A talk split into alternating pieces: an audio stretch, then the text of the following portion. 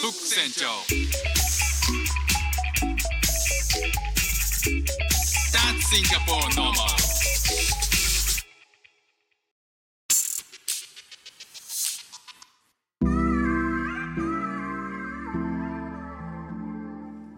どうも副船長です。シンガポールで4歳と5歳の息子の子育てをしている主婦です。このチャンネルは子育ての話や英語学習の話海外生活で面白いと感じた日本との文化や価値観の違いそこから改めて感じた日本のすごいところなんかをお話ししております。今日はですね次男の方が、えー学校を休んでいまして今あの別の部屋にいるんですけどね。えっ、と昨日から、えー、と熱が出てしまってえー昨日今日と学校をお休みしているわけなんですよ。昨日の朝かな、えー、とちょっと熱が高くて38度後半ぐらい出てたんですよね。でもしかしたらこの時期、まあ、シンガポールってインフルエンザも流行っていたりするし風も今多いんですよね。ちょっと前あの長男の方が風邪をひいてるひいたっていう話をしたと思うんですけど、まあ、次男がこのタイミングで何かしらを引いてしまった何かしらに、えーの病気になってしまったっていうので。まあ、何とかな治したいなっていうふうに思って昨日朝一病院行ったんですよ。というのも今週末からえっ、と義理のお父さんお母さん、まあ、彼らにとってはおじいちゃんおばあちゃんが初めてシンガポールに泊まりに来るんですよね。でその今1週間滞在するのでその期間はさすがに元気でいてほしいなっていうこともあってもしインフルエンザだったら、えー、と連れてってタミフルとかね処方してもらってあのできるだけ苦しまないように大変にならないようにしたいなっていうふうに、思って連れてったんですけど検査をした結果、まあ、早かったのか陰性だったんですよ。でちょっと分かんないので今はインフルのタミフル処方できないしっていうので、まあ、とりあえず熱冷ましだけ出しときますねっていうふうに言われて昨日帰ったんですよね。で、えーまあその日の夜夕方ぐらいまにまた熱が出ちゃったんですよ。それまでは割と元気だったんですけどなので昨日の夜もあーちょっと明日もどうだろうななんとか元気になってほしいなと思って朝を迎えたら朝やっぱりまだなんかしんどくてちょっと熱が熱っぽいみたいな感じで、えー声も微妙に出にくいっていうことを言ってたので、まあ、今日も休ませることになりました。で今あの別の部屋で、えーちょっと今から音声取るねっていう話をしたら今ちらっと見たらですねあの溜まっている洗濯物をあの畳んでくれていましたね。まあ、今日はですねあのちょっと前に読んだ本の話ですごく印象的だった、えー子育てに関してすごく参考になるなというふうに思ったのでちょっと共有したいなと思うんですけども、えー子供は大人の言うことを聞くのは得意じゃないが真似るのは抜群にうまいこれは小説家で公民権運動家のジェームズ・ボールドウィンさんっていう方が言ったことなんですけど、まあ非常に、まあ、僕としても分かる分かる分かるっていう話なんですよね。なんかこう言い聞かせようとするとうんなんかしらばっくれたり、えーあっちの方向いたりなんか本当に聞いてんだか聞いてないんだか分かんないっていう感じなんだけれども一方で親のことめちゃくちゃ真似てくるっていう。でまあ今洗濯物を畳んでくれているから、えーそれにかけてっていう話でもないんですけど、えー、と子供たちと一緒に洗濯物を畳むなんか僕が洗濯物畳んでる時に、えーなんか自然と手伝ってくれるようになって畳み方とかなんか似てくるんですよね。でそういうことを見てるとあなんかやってって言われたらなんかあんまりやらないピンとこないんだけどなんかやってって言わなくてもなんか自然とやりたがるっていうところは子供には確かにあるなっていう。でこの「グリッド」っていう本はえっとその人々がそあのいろんな分野での成功者にに共通してる部分として偉業を達成するためには才能よりもやり抜く力が重要であるということを科学的に突き止めたっていう本なんですよね。で、えーと情熱と粘り強さの2つの要素から成り立つとグリッドっていうのは。で情熱とは自分の最も重要な目標に対して興味を持ち続けひたむきに取り組むことである粘り強さとは困難や挫折を味わっても諦めずに努力を続けることこういった要素を持ってグリッドというふうに言っていてこの考え方このやり抜く力が非常に重要視されているよっていうことを言ってるんですよね。あの近年のえっと、成功者の共通してる部分ですよというふうに言ってて、えー、最近では Google とかもこの考え方を積極的に採用しているしマイクロソフトとか Facebook とか、まあ、いわいわゆる GAFAM のとかを含めた多くのビジネスリーダーたちがこの力を重要視してるっていうことも言ってるんですよ。成功するためだけではなく人生という長いマラソンを走り続けるために全ての人にとって重要ということを説いてるんですよね。だからまああの仕事に成功するっていうことに関してだけではなくてえっ、ー、と先の見えないいろんなことが、えー、降りかかってくる人生をあのまあ、要は山あり谷ありの人生を幸福感を失わずに生きていくためにはまずは大きな目標と興味と希望が必要であると。で何歳になっても自分自身のやり抜く力を伸ばすために、えー、お互いに、えー、手を差し伸べて貢献することができるっていうメッセージがこの本には込められていてすごい勇気が湧いてくるんですよね。でその方法も書かれてる方法論も書かれてるんですよね。でこれ読んだ時にあの読み進めていくにつれてこれ自分が子供を持つ前だったら自分自身のこととしてすごく捉えるだろうけどもなんか子供今子供を育てる立場として考えた時にこれもこの本って自己啓発本でもあるけれども同時になんかものすごく子育ての重要な指南書だなっていうふうに思ったんですよね。なんかいろんなえっ、ー、となんか金言みたいなことが詰まってるんですよ。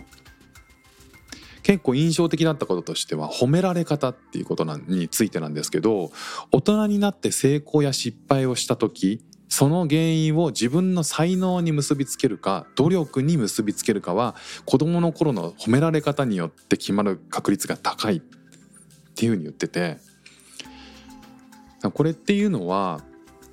なんか、えーと、諦めやすいか諦めずに頑張っていけるかっていうのは、えー、子どもの頃に頑張ったこととか、えー、頑張って何かを成し遂げたことに対して自信が強まる。それをするために、えー、どう褒められてきたかっていうことがすごく影響してるってことなんですって。あ子供がちょっとね。さあ子供が洗濯物を畳んでくれたのを見せてきてくれたので激褒めしましたけれども、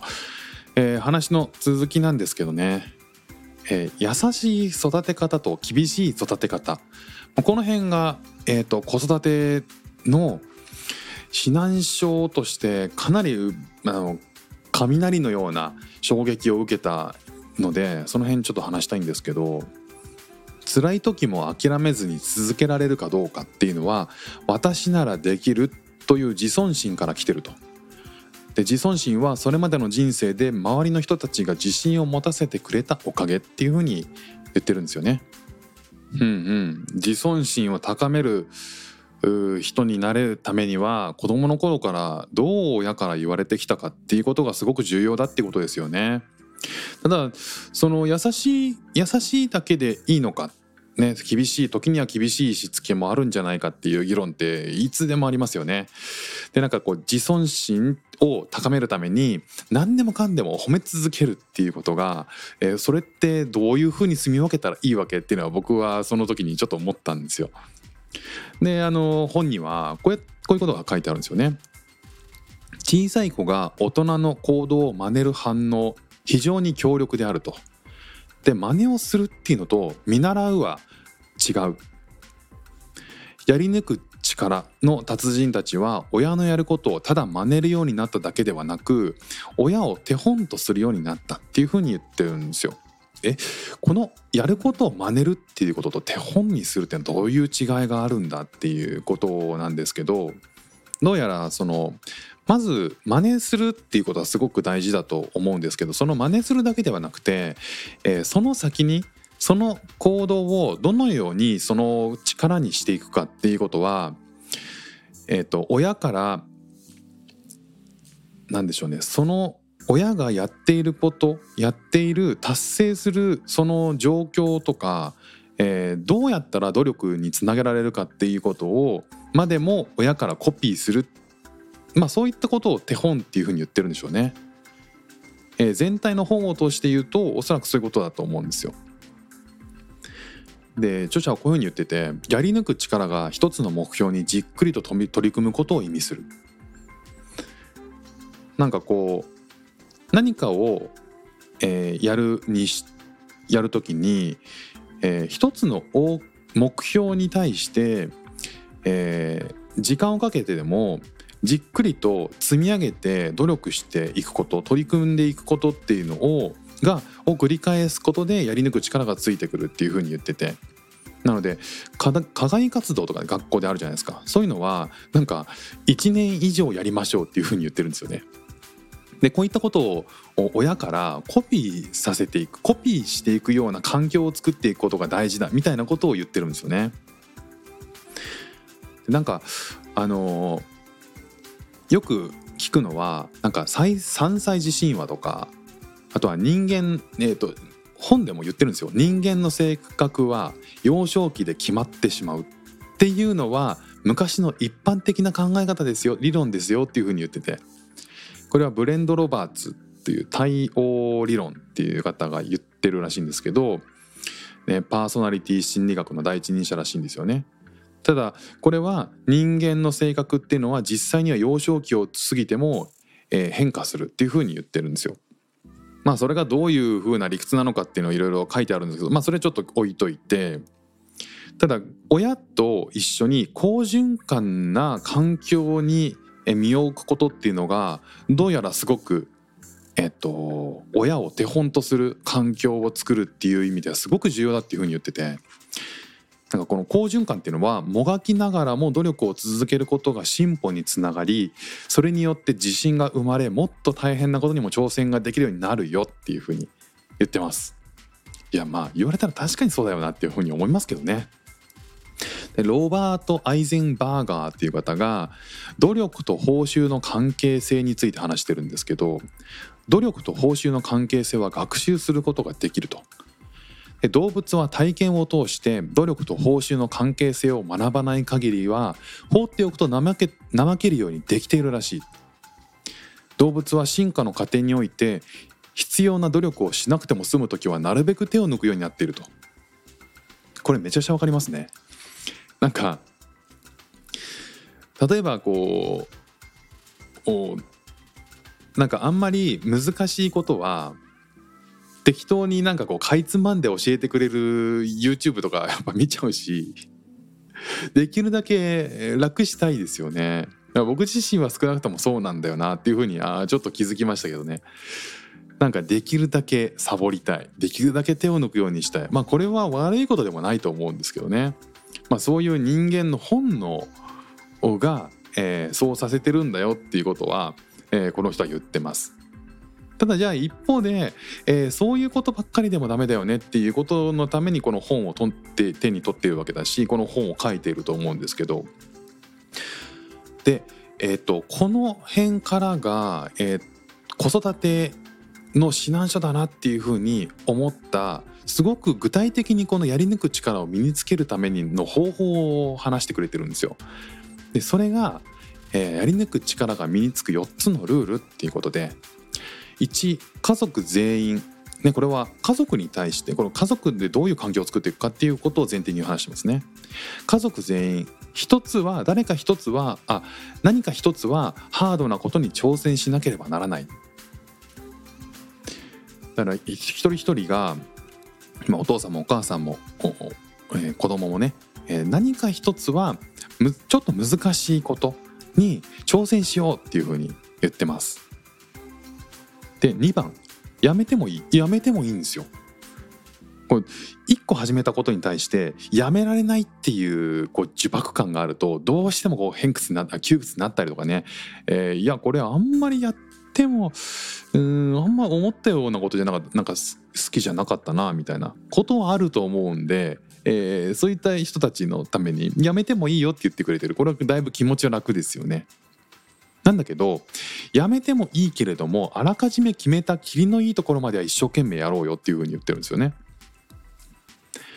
まあこの方が言うには最低でもある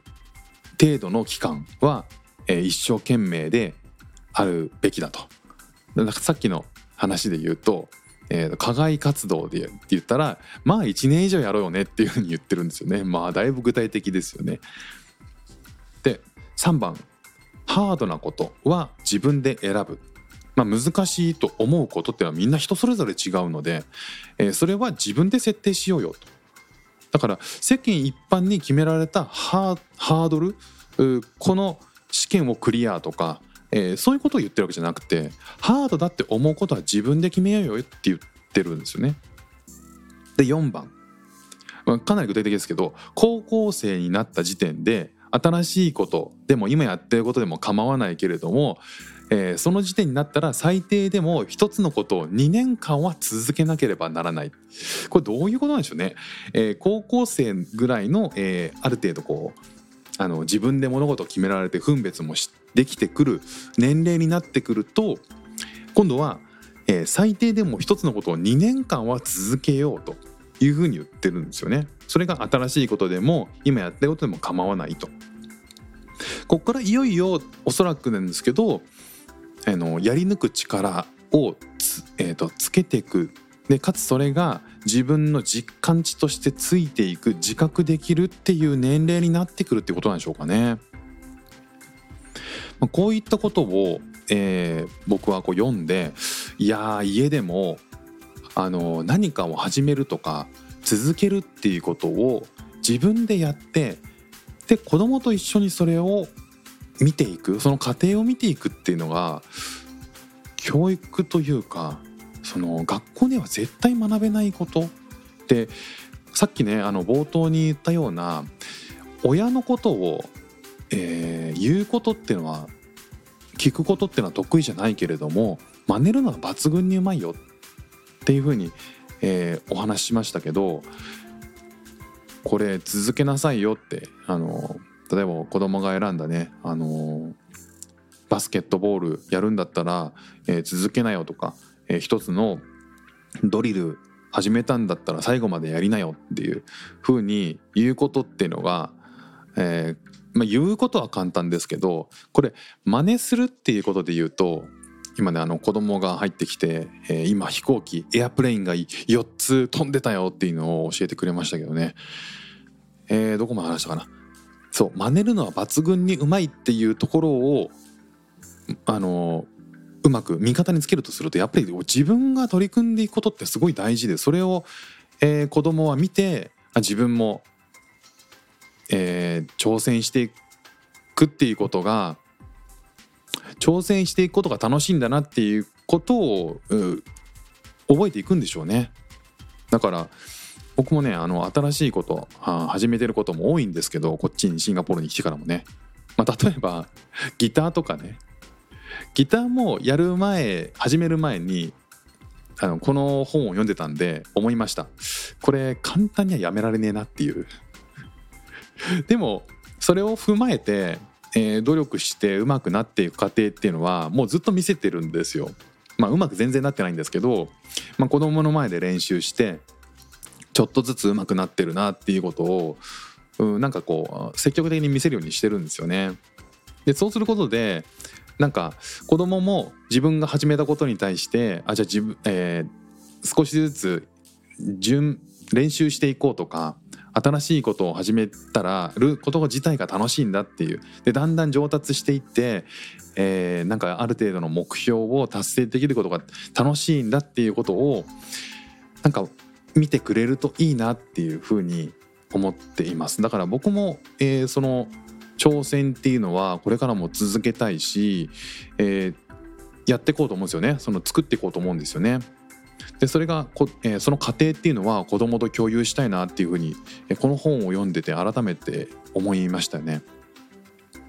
まあ、こういうそのやり遂げる力っていうのはあの冒頭もちょっと話したんですけど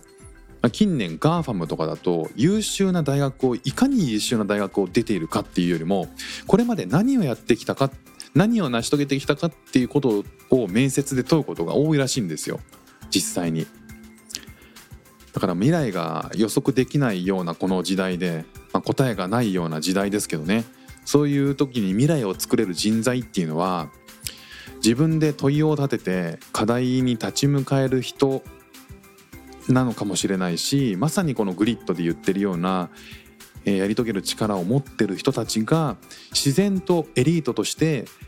えー課題をどんどん突破していくっていう時代を作っていく人になるんだろうなっていうふうに思うと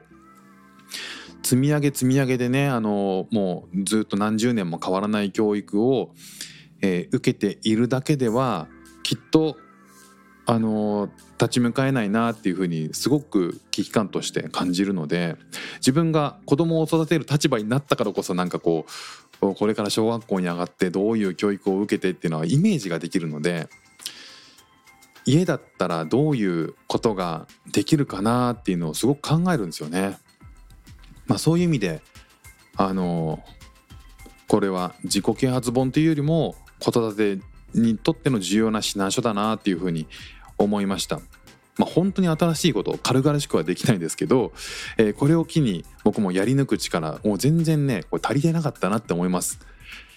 子供の頃から割といろんなことを自由に手をつけてきたっていうことがあるんでやり抜くっていう意味ではいまいち足りてなかったなっていう気がするんですよ。だからこれは、えー子供にやり抜く力をつけなさいっていうことを言うというよりは